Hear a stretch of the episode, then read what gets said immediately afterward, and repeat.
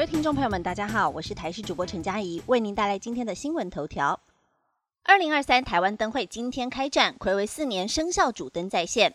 第三十四届台湾灯会于今天起到二月十九号正式登场，而今年的主灯玉兔撞彩是暌违四年后再度回归值年生肖造型。而灯会期间主灯秀将会于每天晚上的六点到九点三十分，每半小时有一场。在二月五号和十九号配合开幕和闭幕典礼，也会进行弹性调整。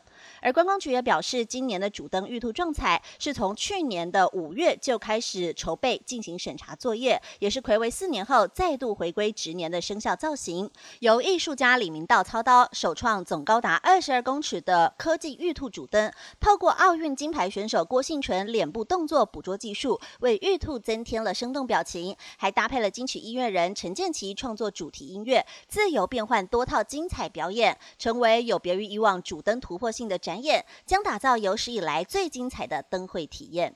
话题来关心，汤圆元宵傻傻分不清楚吗？两者最大不同在于制作过程。今天是元宵节，老一辈的说过年要过到元宵节之后才算真正过完年。而元宵节除了看灯会、提灯笼之外，习俗也要吃汤圆，但也有人说应该是要吃元宵。外观上两者几乎都一样，很多网友都傻傻分不清楚。其实两者做法大不相同，最大的差别在于元宵是用滚出来的，汤圆则是用手来搓圆。有网友详细解答说，元宵是用先做好的馅料放到竹筛里，大力滚动竹筛，让馅料沾满了粉。滚完之后再来沾水，重复多次之后，馅料会滚满厚厚的糯米粉，变成扎实的大圆球。也因为是由干湿糯米粉制成，所以元宵的口感其实比较有咬劲。除了水煮之外，也可以用炸的或用蒸的。话题来关心，补班日太多，连上六天课效果差，教团呼吁考量到学生的学习成效。在今年，因为调整连续假期，导致补班日太多，引爆民怨。全国教育产业总工会指出，许多基层老师反映，因为补课造成连上六天，学生学习没有耐心，学习成效也不佳。第六天的学习效果奇差，师生都很疲累。政府不应该为了促进内需市场与经济，罔顾学生学习成效，补班调整放假方式应该适可而止。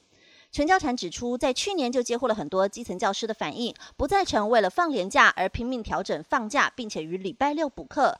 对学生而言，连上六天一样的课表，礼拜六又在上，恐怕也降低了学习动机。而且礼拜六补课，学生常常精神状况不佳，部分学生没有平常固定的班车通勤，也无法准时到校。甚至有学生因为礼拜六要补课，礼拜天又要到补习班去，造成了连上十二天课，严重影响到学习成效。不少基层教师也认为，不需要特别的调整连续假期，能免则免，见红放就好。建议过年从小年夜开始放，固定放七天，不要再补班。天气来关心，春雨来了，封面通过变天地区曝光。春雨来了，在今天元宵节到礼拜一，封面前云系的影响，北部和东半部地区有局部雨，中部云量增多，也有局部短暂飘雨的几率。到了礼拜五、礼拜六，还会有另外一波封面来袭，中部以北天气会有所转变。而根据了最新欧洲模式来预测，礼拜二北部和东半部地区依旧是有雨天气，温度略降；礼拜三天气好转，北部转为雨后多云，东半部有短暂阵雨的几率。而到了礼拜四是一个天气的空档，在西半部地区。区是天气放晴，东半部偶尔出现局部短暂雨，温度回升，日夜温差大。不过到了礼拜五、礼拜六又会有另外一波封面报道。以上新闻由台视新闻编辑播报，感谢您的收听。更多新闻内容请锁定台视各界新闻以及台视新闻 YouTube 频道。